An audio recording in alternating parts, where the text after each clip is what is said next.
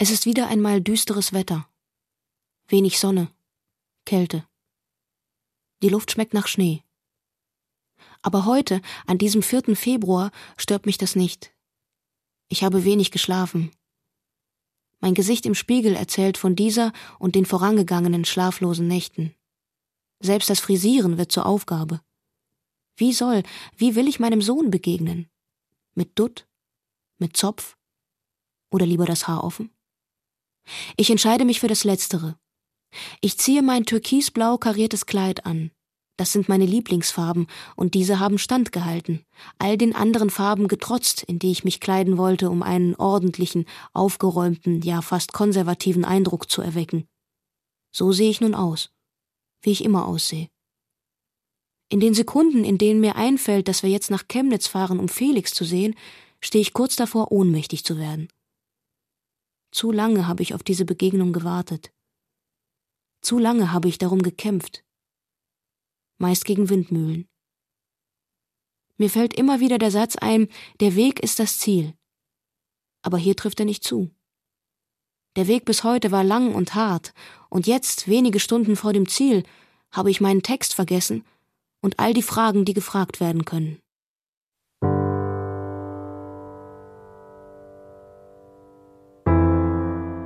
Fremde Mutter, fremdes Kind. Zwangsadoptionen in der DDR. Feature von Gabriele Stötzer. Lieber Felix, ich bin deine Mutter. Am 1. April 1987 wurdest du in Erfurt geboren. Die Schwangerschaft habe ich eigentlich nur überlebt mit Hilfe von einer Freundin. Und so kamst du dann zur Welt und es gab nur die Möglichkeit, unter Androhung von dich ins Heim zu geben oder was auch immer, dich zur Adoption freizugeben. Eine Mutter wird nach 25 Jahren das erste Mal ihren Sohn treffen.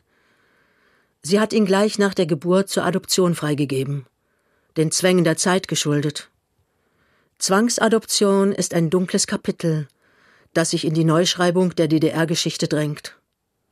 Es traf Frauen und Familien, die wegen politischer Äußerungen oder Arbeitsverweigerung eingesperrt wurden oder vorhatten, in den Westen auszureisen.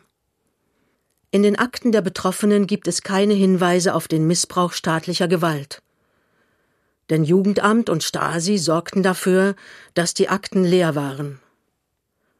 Noch heute suchen hunderte Eltern auf der Internetseite www.zwangsadoptiertekinder.de nach ihren Kindern.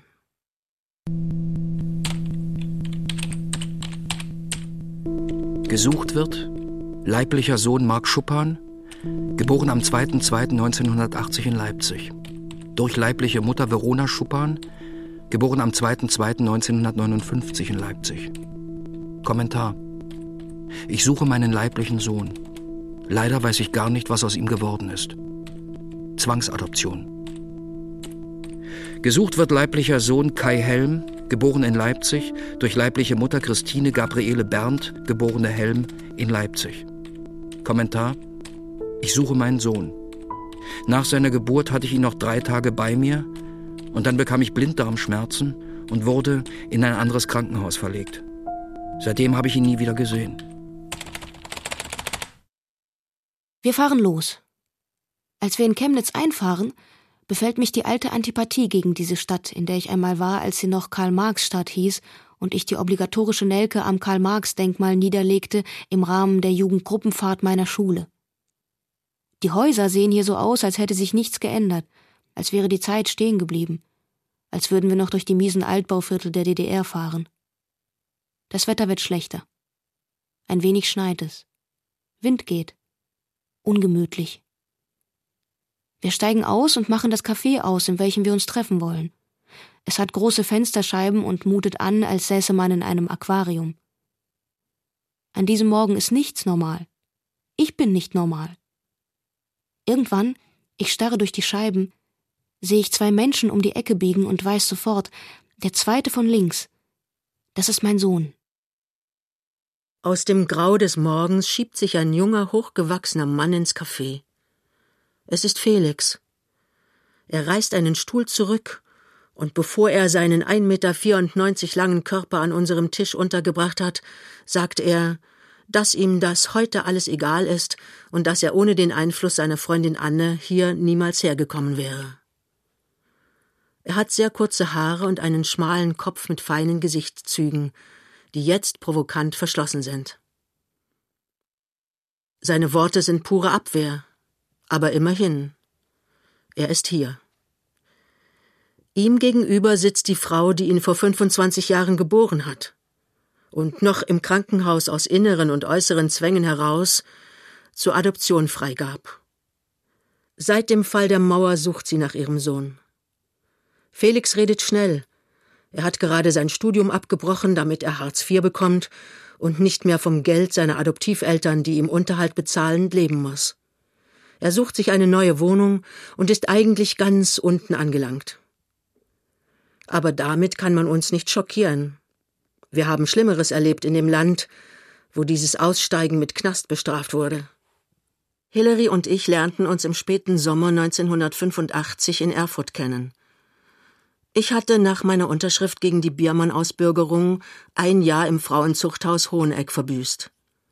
Hillary saß acht Monate wegen Diebstahl in der Justizvollzugsanstalt Leipzig. Sie hatte Intershop-Kunden Handtaschen gestohlen, in der Hoffnung, einen Pass zu ergattern, mit dem sie in den Westen zu ihrem Freund ausreisen konnte.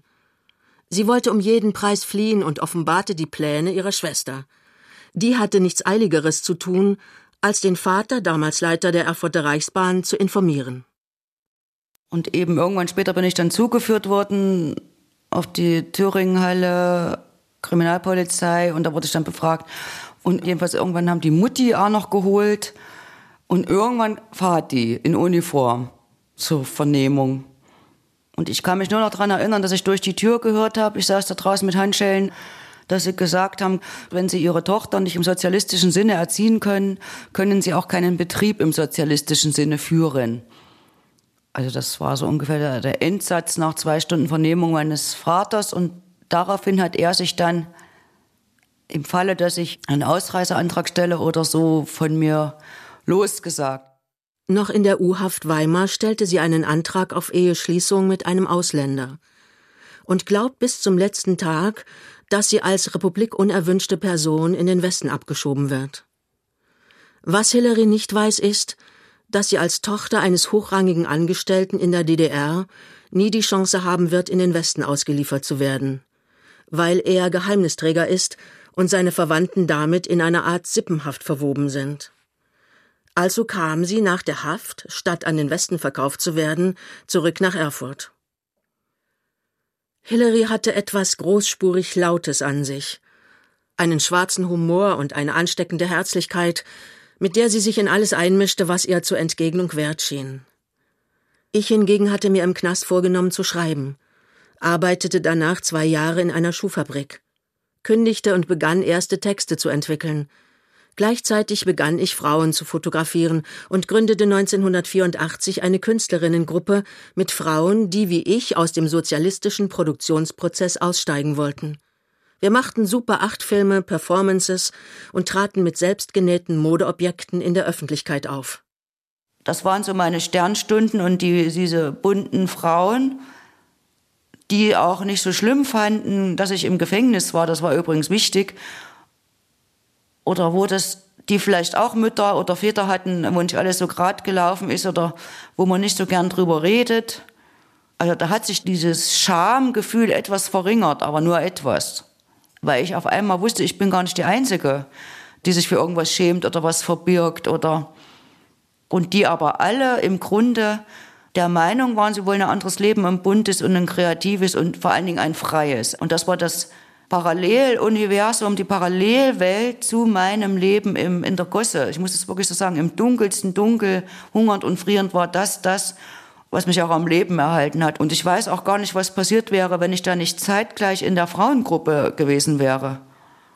Ich sage ja immer wieder, ich wäre heute tot. Als ehemalige Strafgefangene hatte Hillary Arbeitsplatzbindung und musste die unsinnigsten Arbeiten machen. Obwohl sie sich immer wieder gefährdete, ging sie nicht mehr arbeiten und floh aus der ihr zugewiesenen Wohnung. Nicht zu arbeiten galt als arbeitsscheu. Asozial hieß das, und dafür konnte sie jederzeit wieder ins Gefängnis kommen.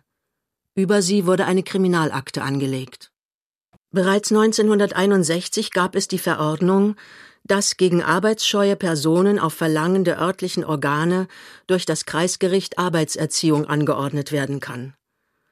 1968, als im Westen die Jugend revoltierte und auf die Straße ging, wurde der Tatbestand der Gefährdung der öffentlichen Ordnung und Sicherheit durch asoziales Verhalten als Paragraph 249 in das 1968 von der DDR erlassene eigene Strafgesetzbuch aufgenommen.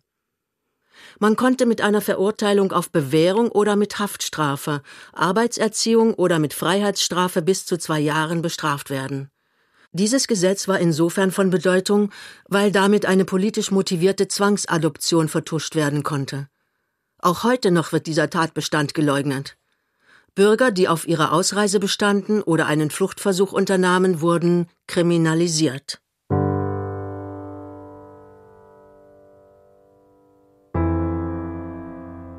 Irgendwann in dieser Zeit habe ich mich verliebt. Muss ich geliebt haben, denn wie ist es sonst zu erklären, dass ich mit diesem Mann intim geworden bin? Ich habe den zigsten Ausreiseantrag geschrieben. Mir ist ständig übel, ständig schwindlig. Ich habe Hunger. Ich friere. Aufgrund einer Anzeige wird Hillary wegen Verdacht auf eine Geschlechtskrankheit von der Polizei abgeholt und in die Hautklinik gebracht. Ich kann mich nur erinnern, dass ich da in dieser Hautklinik ja unter Schock stand. Immer noch auch unter Schock stand, dass dieser Mann nicht mal zu, die, zu der Vaterschaft steht. Deswegen habe ich ihn auch nie angegeben übrigens. Und in dem Haus, wo ich gewohnt habe, da wurde ich ja von den beiden alten Damen, die da lebten, überwacht und wurde immer gemeldet, wer kommt und geht und wann ich komme und gehe. Und ich bin ja immer wieder in irgendwelchen Zusammenhängen abgeholt, befragt oder sonst was. Und ich hatte ja auch einen Betreuer, der K., der immer nach mir geschaut hat, zu jeder Tages- und Nachtzeit, was ich mache, wo ich mache, wie, warum, weshalb. Ich habe keine Chance, kann machen, was ich will. Also das Gefühl war, selbst wenn ich jetzt drei Schichten am Fließband arbeite und nie mehr schlafe, also so wie im Gefängnis, dann werden die mir trotzdem sagen, ich bin asozial und das Kind kommt ins Heim. Und es gab immer den Verdacht an mich, unterschwellig, dass ich immer noch eine Flucht plane und immer noch in Westen will. Und es war immer, ja, wenn Sie in Westen gehen, bleibt das Kind sowieso hier. Damals war es eine Methode der staatlichen Stellen, Frauen, die ausreisen wollten oder die wegen Republikflucht inhaftiert waren, mit einer Zwangsadoption zu drohen. Nur in Glücksfällen konnten die Kinder später nachreisen oder in der Obhut der Großeltern verbleiben. Schlimmstenfalls kamen sie in ein Kinderheim oder wurden zur Adoption freigegeben.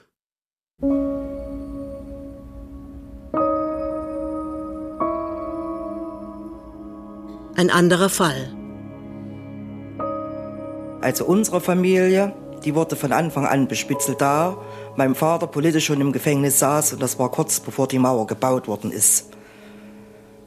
Als Kinder so ist uns nichts weiter passiert, aber umso älter wir geworden sind, umso eher haben wir das gespürt bekommen, vor allen Dingen ich, weil ich so jung Mutter geworden bin.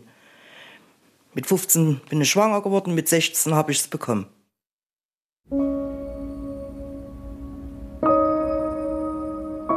Die Frau, Mitte 40, die mir gegenüber sitzt, möchte ihren wahren Namen nicht öffentlich machen. Die damals sehr junge Mutter, die wir in dieser Sendung Corinna nennen, lebte in Saalfeld. Nach der Geburt ihrer Tochter Jeannette unterbricht sie ihre Lehre, bleibt ein halbes Jahr zu Hause und arbeitet dann in einer Textilreinigung. Am Ende des Monats hat sie oft nur 80 oder 90 Mark in ihrer Lohntüte. Sie verlässt ihre Arbeitsstelle und bleibt mit dem Kind zu Hause. Unterstützt wird sie von ihren Eltern. Und ich hatte ja das Sorgerecht nicht, weil ich noch nicht volljährig war. Das hatten meine Eltern und so lange konnten sie auch nicht an mich ran. Ich musste mich auch jede Woche einmal auf die Abteilung Inneres melden. Und da kam schon die erste Nachfrage, wie das, ob das nicht wäre, wenn ich mein Kind abgeben würde. Damals schon. Da war ich noch nicht mal 18. Da wurde mir das schon gesagt. Und dann wie ich so halt bin, temperamentvoll, bin ich über den Tisch. Die haben mich ja auch schon gefragt, ob ich was unterschreiben würde. Und das habe ich nie unterschrieben. Und da wurde mir auch klipp und klar gesagt, na ja, dann warten wir halb so lange, bis sie im Gefängnis sind. Und dann geht das viel einfacher. Und tatsächlich warten die Behörden, bis Corinna mit 18 Jahren volljährig wird. Das wurde mir halb unterstellt, Vernachlässigung. Und ich könnte mein Kind im sozialistischen Sinne nicht erziehen. Durch unsere Familiengeschichte. Dadurch, weil mein Vater ja politisch saß. Na, jedenfalls sind, war mein Kind krank, das weiß ich noch wie heute. Die hatte eine Ohrenentzündung, ich war zu Hause. Es war halb eins, meine Mutter kam immer halb eins von der Arbeit. Da dachte ich, gehst schnell unter den Konsum, holst noch Kindernahrung weil die Jeanette hat um die Zeit geschlafen. Das, wir haben in derselben Straße gewohnt, wo der Konsum war. Ich war fünf Minuten fort und zack, ich kam wieder, stand das Jugendamt da, das Kind war weg. So schnell ging das.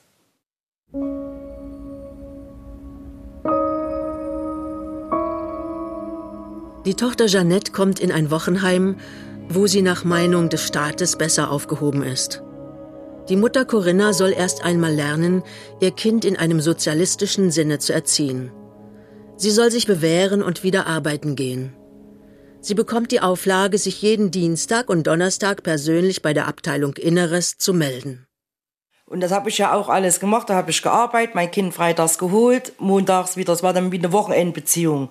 Und montags wieder hin, Freitag geholt. Ich konnte dann auch in der Woche mal so zwischendurch hin, bis der Tag halb kam, bis das die Erzieherin von dem Gertrudesheim hieß das damals, gesagt hat, sie bekommen ihr Kind heute nicht. Und konnte mir keinen Grund nennen, wieso, weshalb, warum. Hätte ja sagen können, ihr Kind ist krank, hat sie nicht gemacht. Und dann war ich halt wieder stur und hab wieder mal auf den Staat geschissen. Sie wird wegen asozialen Verhaltens verurteilt und kommt in das Gefängnis in Hohenleuben. Die Begründung, Sie ist den Meldeaufforderungen bei der Abteilung Inneres dienstags und donnerstags nicht nachgekommen und hat die Gebühr für den Unterhalt der Wochenkrippe, in die man ihr Kind entführt hat, nicht bezahlt. Drei Monate nach Haftbeginn wird ihr Kind ohne ihre Einwilligung zur Adoption weggegeben. Was Mutter und Kind jetzt erst erfahren haben, ist, dass der Tageskindergarten ihrer Tochter gegenüber vom Gefängnis lag. Ohne dass sie es beide wussten, lebten Mutter und Tochter sieben Monate lang wenige Meter entfernt voneinander. Im Mai, wo ich den Brief gekriegt habe nach der Spätschicht, da wusste ich, jetzt ist es vorbei. Bis dahin hatte ich ja noch Hoffnung, dass meine Eltern das Kind kriegen. Aber wo ich den Brief gelesen habe, war's, dann wusste ich's. Dann stand noch in dem Brief, das weiß ich noch wie heute, am Montag ist die Verhandlung. Ich kann mir auch einen Beistand suchen, also einen Anwalt. Aber wo kriegen wir Strafgefangenen, wurde zu uns gesagt. Ein Anwalt übers Wochenende her, wo? Hatten wir Rechte? Nein. Doch ein Recht hat man zu arbeiten. 99 Pflichten, ein Recht. Am Sonntag bin ich nach Gera in die U-Haft und Montag war die Verhandlung, die hat zehn Minuten gedauert und dann war es vorbei.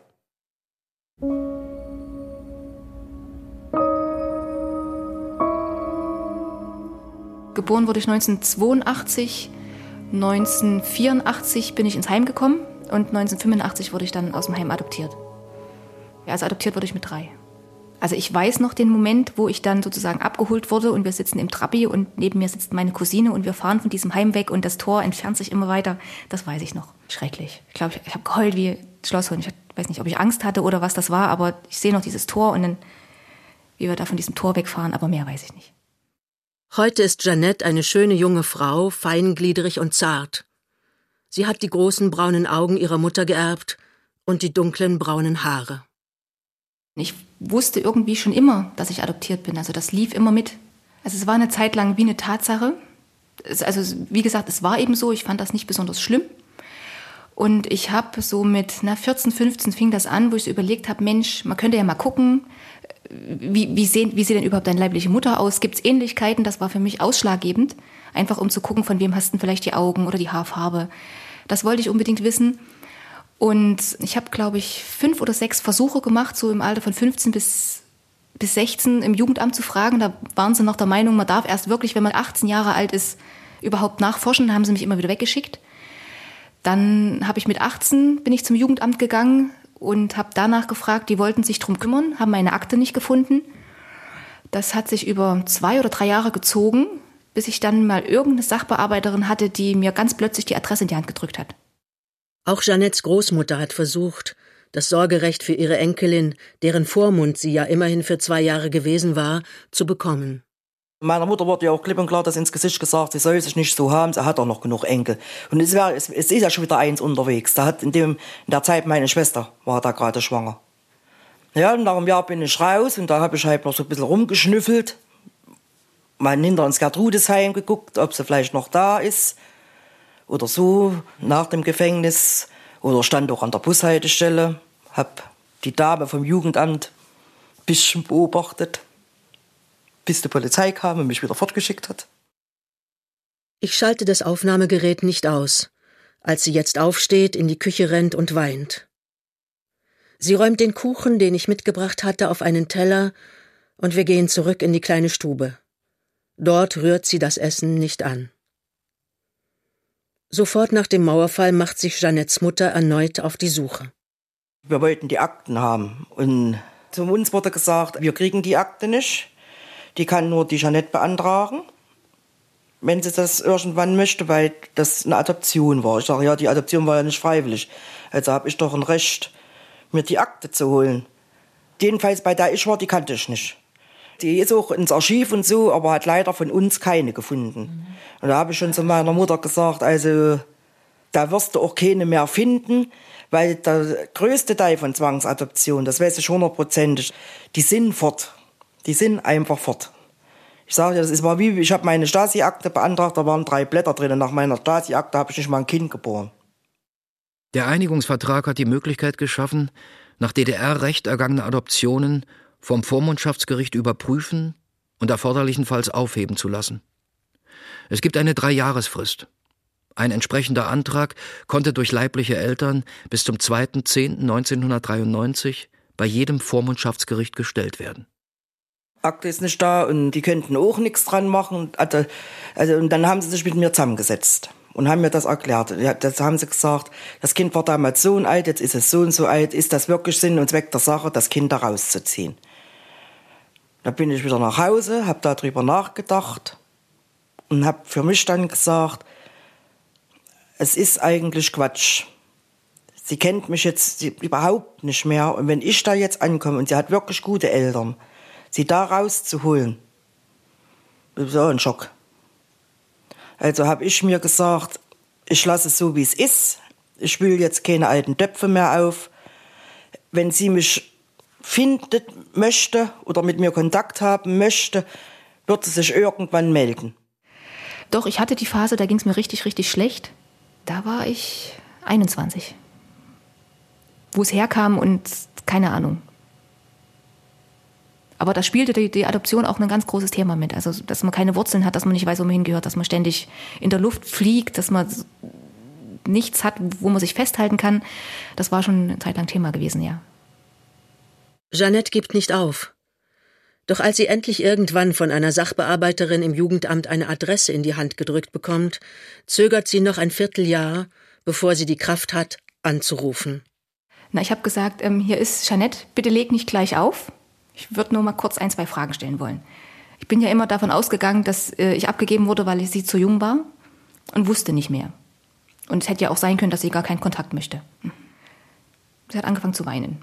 Da konnte ich gar nicht gut mit umgehen, weil ich nicht wusste, wusste ja die Gründe nicht. Und dann haben wir uns einfach nur kurz unterhalten und äh, ich habe ihr die Telefonnummer gegeben und ja, sie hat ein bisschen von sich erzählt wie die Adoption gelaufen ist, das haben wir uns dann im Anschluss per SMS geschrieben. Also darum ging es, ging es gar nicht in dem Telefongespräch, weil ich sie nicht irgendwie festnageln wollte, von wegen, erzähl mal und wie waren das? Ich wollte ja was von ihr wissen. Es ist ein langsames Herantasten, SMS für SMS, Schritt für Schritt, bis Jeannette begreift, dass ihre Mutter sie nicht freiwillig hergegeben hat, dass alles in dem Wort mündet Zwangsadoption. Das war doch recht bewegend, weil ich wirklich davon ausgegangen bin, die DDR, na so schlimm kann es ja gar nicht gewesen sein und Pionier und das war ja alles toll und gut, ich war nicht wirklich besonders alt, ich habe die wirklich nur in der äh, frühen Kindheit erlebt.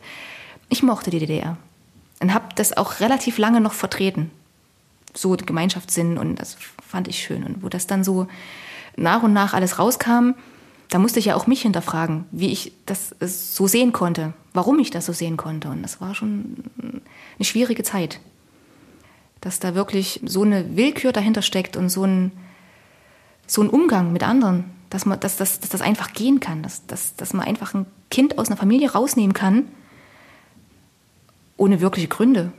Also das ist nicht einfach. Als sie nach Saalfeld fährt, um ihre Mutter zu treffen, stehen hinter der Tür mindestens 30 Leute. Ihre ganze Familie. Komisch.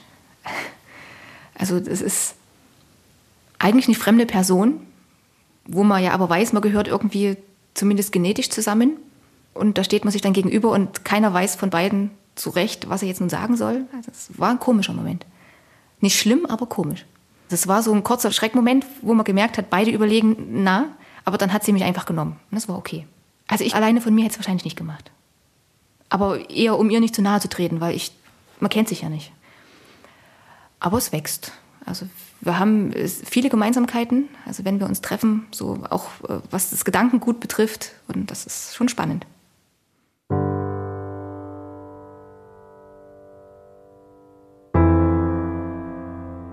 Hillary hatte keinerlei Rückhalt in ihrer Familie.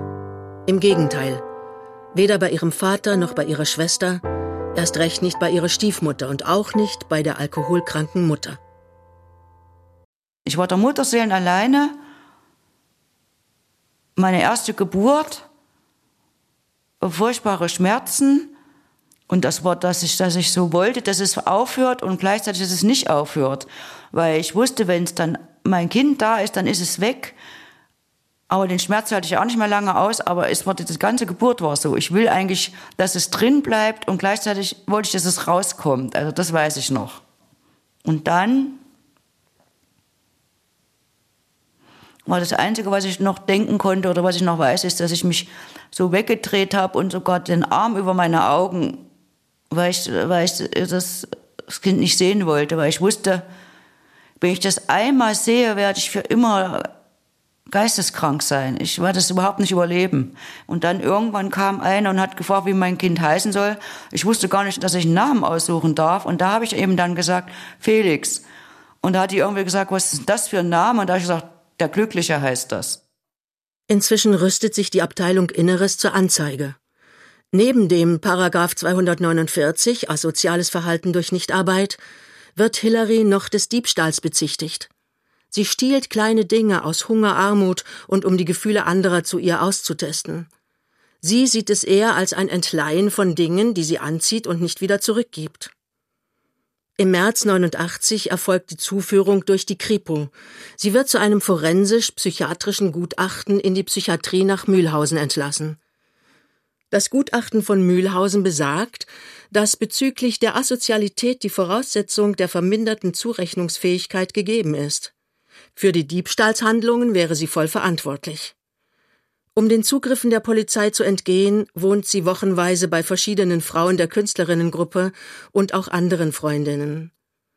Im Zeitraum von 1988 bis 1989 verdient sie bei acht Lesungen und Performances 220 Mark. Das reicht nicht, den aufgelaufenen Betrag von Ordnungsstrafen und Mietschulden zu begleichen. In dieser Situation hilft uns Christa Wolf. Es gibt eine Art innere Solidarität von anerkannten Schriftstellern mit Nachwuchsautoren. Bei Untergrundlesungen, die meist als private Feiern getarnt sind, kommen Schriftsteller wie Adolf Endler, Elke Erb oder Gerhard Wolf, um bei Polizeikontrollen die Anwesenden zu legalisieren. Ich bitte Sie um Hilfe für Hillary. Als sich die Grenze öffnet, ist Hillary die erste, die geht. Sie lebt in der Schweiz, dann in Österreich. Dort macht sie auf eigene Kosten eine Ausbildung als Krankenschwester. Erst in einem Schreiben vom 21.02.1990 teilte der Staatsanwalt ihr mit, dass das Verfahren eingestellt ist und dass sie einen neuen Ausweis beantragen soll. Ich bin tatsächlich im Kreissaal gewesen, habe bestimmt 200 Kinder mit entbundenen Neugeborenen getragen und habe praktisch im Nachtdienst gestanden mit zwei Neugeborenen auf der Schulter, zwei auf dem Schoß und eins im Arm und die äh, zugefüttert oder mit der Spritze pipettiert und die stundenlang angeguckt, die ganzen Kinder, die Kleinen, ne? Also bis mich das nicht mehr umgebracht hat, ein Baby zu sehen oder so, ne?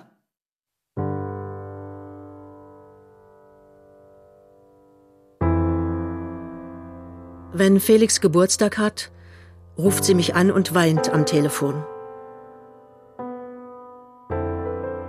Die Kindersuche fing 2005 an, im, man kann fast sagen im April, weil da Felix 18 geworden ist. Und da habe ich eben einen Brief dahin geschrieben ans Jugendamt.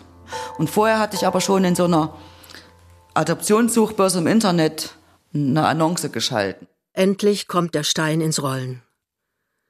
Eine Identitätsforscherin ruft Hillary an und nimmt die Suche ernst.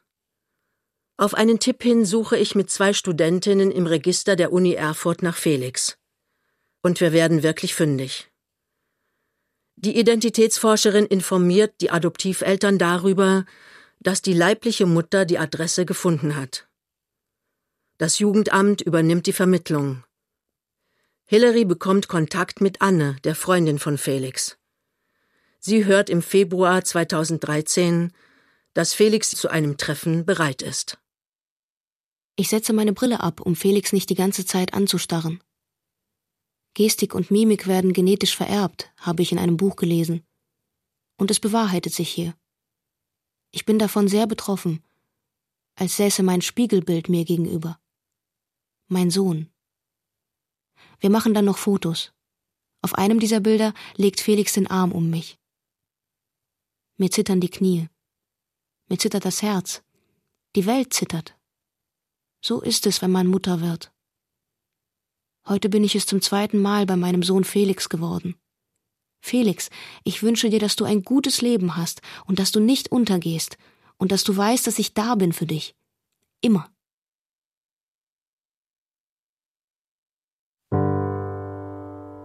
Fremde Mutter, fremdes Kind. Zwangsadoptionen in der DDR. Feature von Gabriele Stötzer. Redaktion Katrin Ähnlich. Es sprachen Jutta Hoffmann, Marina Frenk und Thomas Stecher. Technik Holger Klimchen, Regieassistenz Alexander Kühn, Regie Wolfgang Bauernfeind. Produktion Mitteldeutscher Rundfunk 2013